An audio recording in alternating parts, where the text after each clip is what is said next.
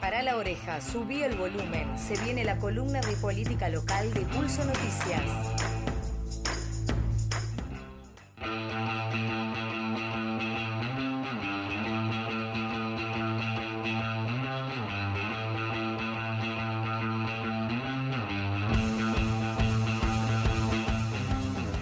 Minutos pasan de las 11 de la mañana y ya lo tenemos en el Jorge Alorza, acompañándonos en esta mañana calurosa. No tanto acá en el Jorge Alorza, Acá pero no. sí calurosa para las personas que están escuchando y demás. David Barresi, Pulso Noticias. ¿Cómo le va, David? Buen día, ¿cómo andan? ¿Cómo está? ¿Bien usted?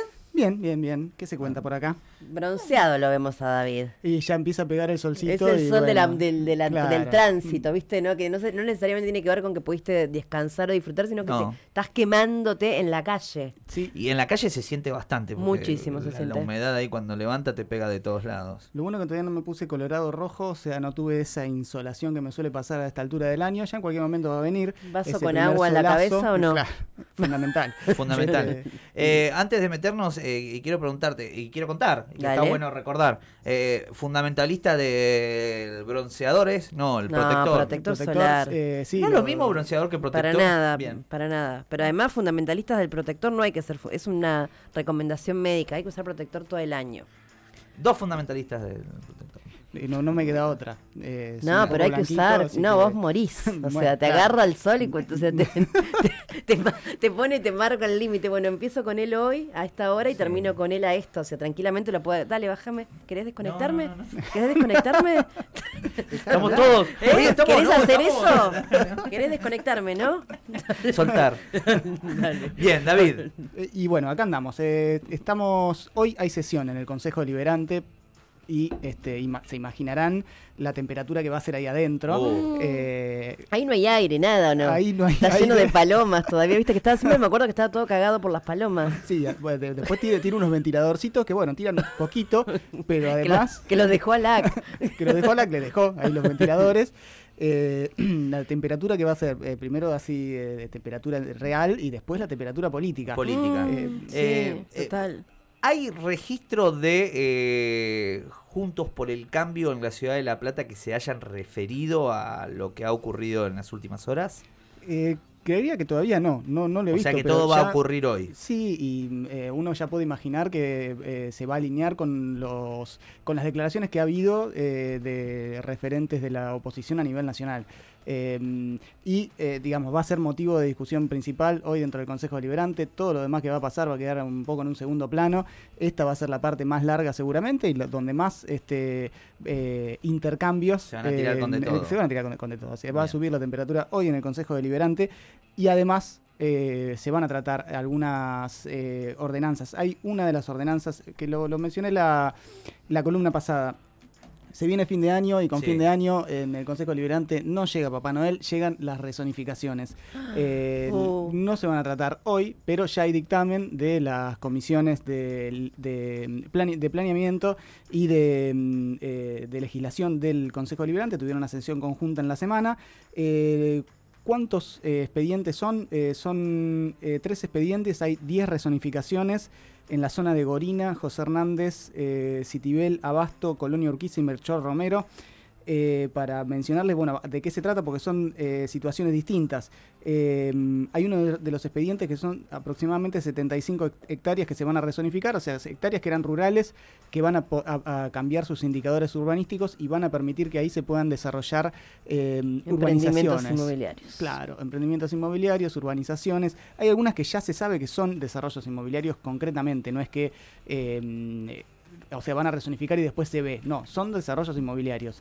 Eh, hay una zona muy grande que son 130 hectáreas. eh, bueno, 130 hectáreas es eh, en total lo que se piensa resonificar eh, en esta tanda. Cada, fin de año tenemos una tanda nueva. En, este caso hay, hay uno que son 951 lotes eh, que se van a resonificar, 951 lotes que son eh, parte de un desarrollo inmobiliario, 141 van a quedar para el municipio eh, en concepto de plusvalía urbanística. La oposición, ¿qué dice sobre esto?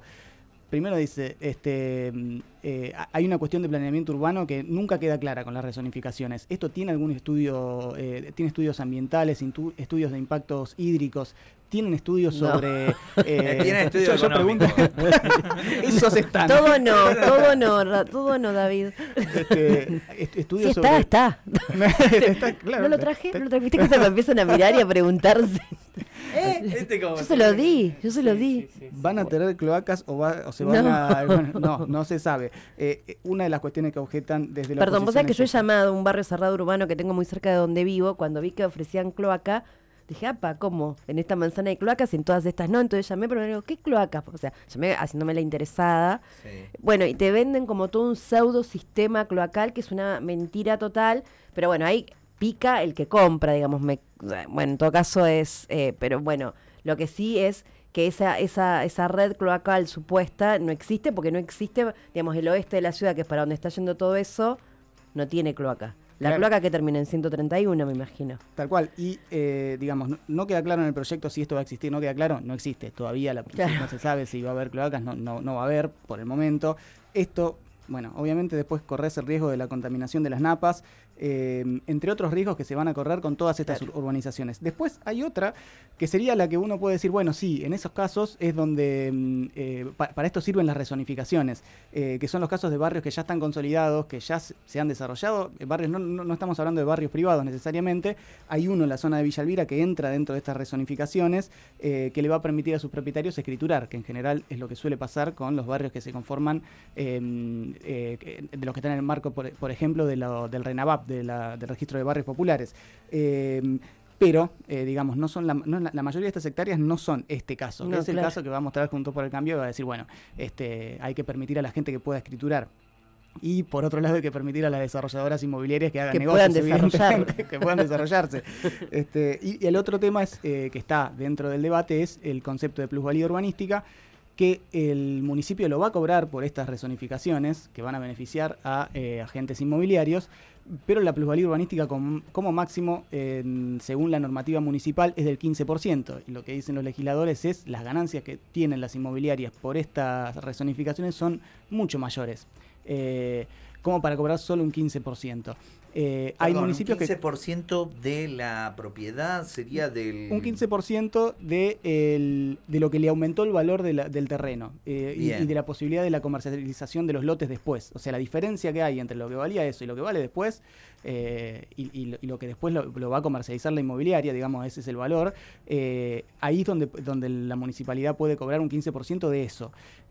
Ahora, eh, en otros municipios se cobra mucho más, puede llegar hasta el 40%. Eh, entonces, ahí es donde le pone el ojo a la oposición, que se va a oponer por lo menos a algunas de estas rezonificaciones que se van a tratar en las próximas sesiones, porque esto va a sesionar hasta el 31 de diciembre, puede haber sesión. Eh, se calcula Bien. que la del 15 sería la, la última, eh, donde se estaría aprobando esto. Vos sabés que yo em, por la zona del retiro, vieron 44, si ustedes van, bueno, ahora por el fin de semana quizá alguien lo tome, donde está el restaurante y el hotel 5 estrellas. Bueno, el restaurante es el retiro, el Howard Johnson, que es el hotel que está atrás, y ahora hay un mercado más cerca, unas cuadras que tomaron como, había una especie de puente, como una entrada muy linda que decía el retiro, que había quedado de años atrás, etcétera. Ahora están reacondicionando la calle directamente para que puedas doblar y entrar. Que de suyo, está buenísimo. Este, hacen- están- digamos, hola, quiero poner este mercado. ¿Y qué necesito? Que me abres la calle. No se diga más. O sea, están hace días. cor- o sea, están armando. Vos tenés. Vieron como vos tenés la rambla donde podés doblar, que por ejemplo sería en el 159, un 44 y Claro. 159, 151, 155, que te da el espacio para eso. Bueno, le están generando eso en mitad de la calle a estas, estos tres.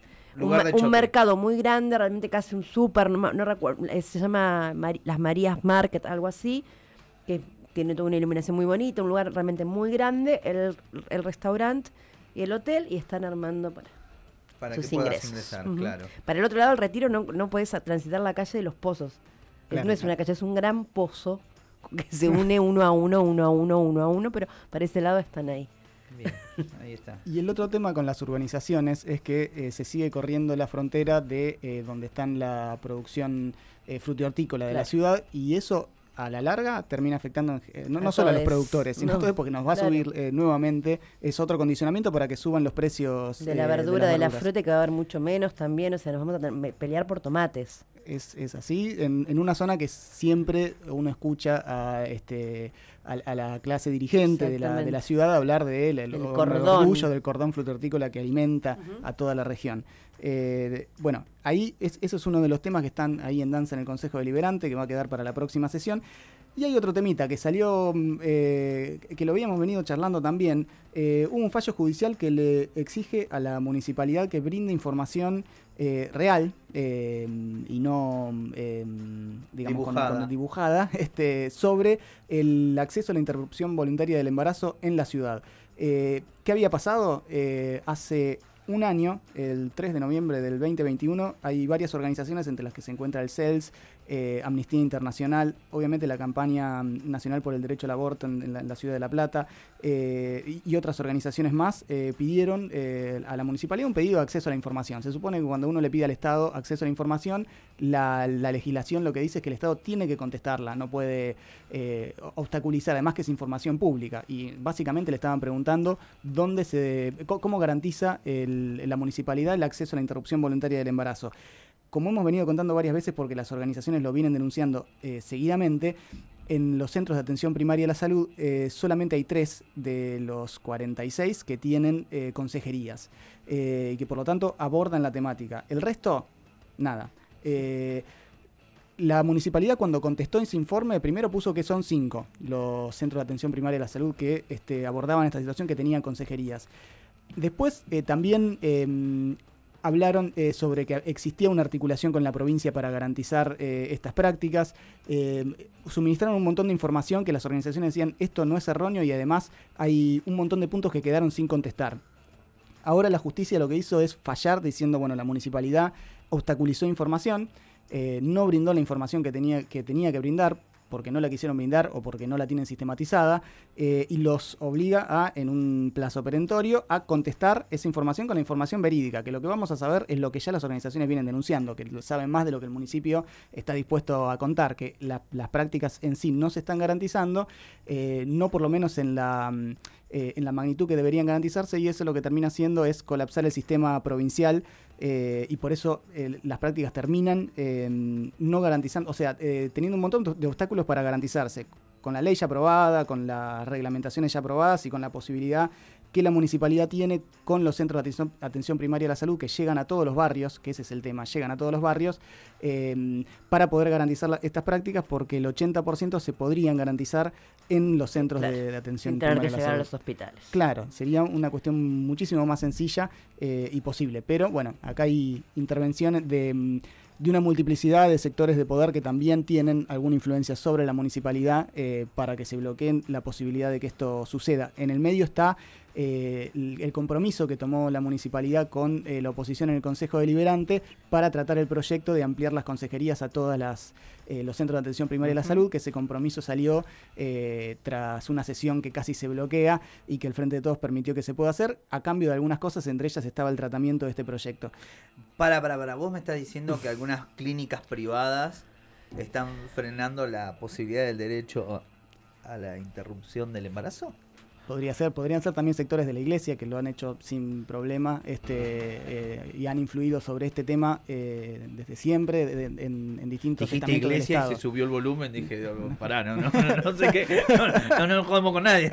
No digamos nada, por la duda. Digo, a ver. Bueno, eso es- es- esa es la situación en la que mm, en la que hoy se está. La justicia esta vez este es un fallo en primera instancia que le, le- le ordena a la municipalidad eh, suministrar esa información, que es lo mínimo que la municipal- municipalidad puede hacer y después los legisladores podrán legislar al respecto, sobre todo en el Consejo Deliberante.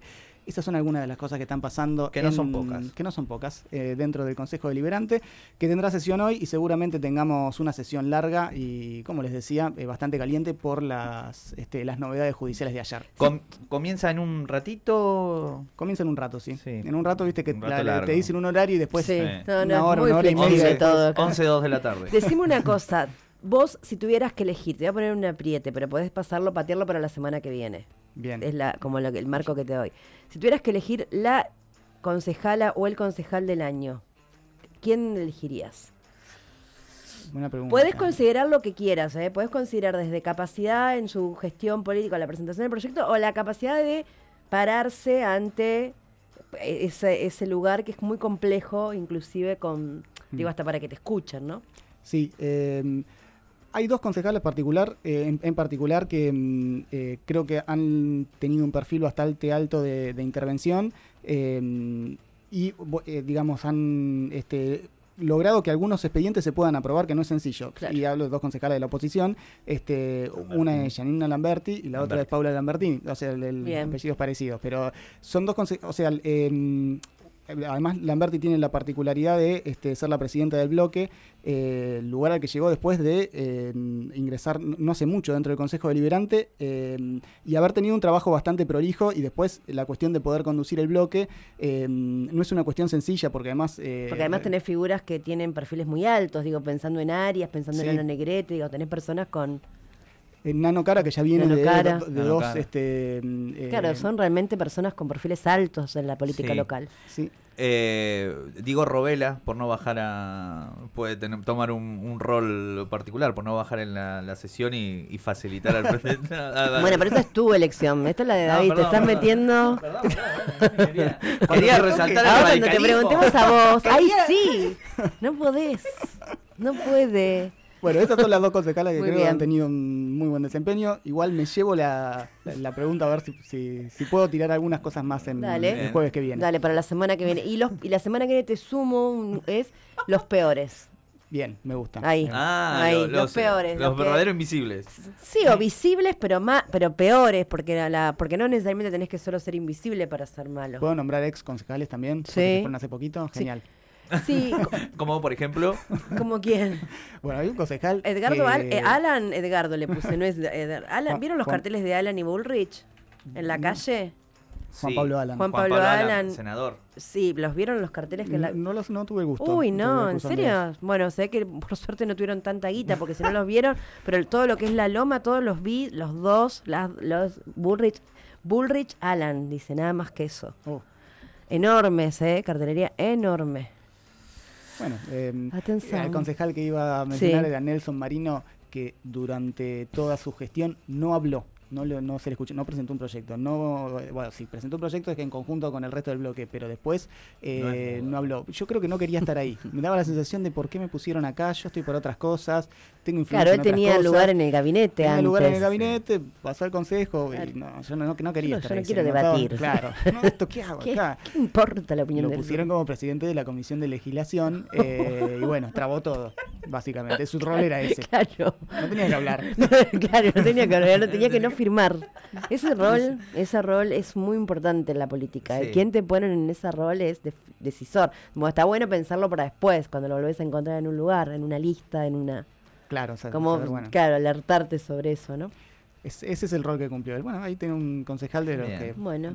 El, la semana Las que- dos mejores y el peor, podríamos titular. Bien. ¿Vas a estar hasta la última semana?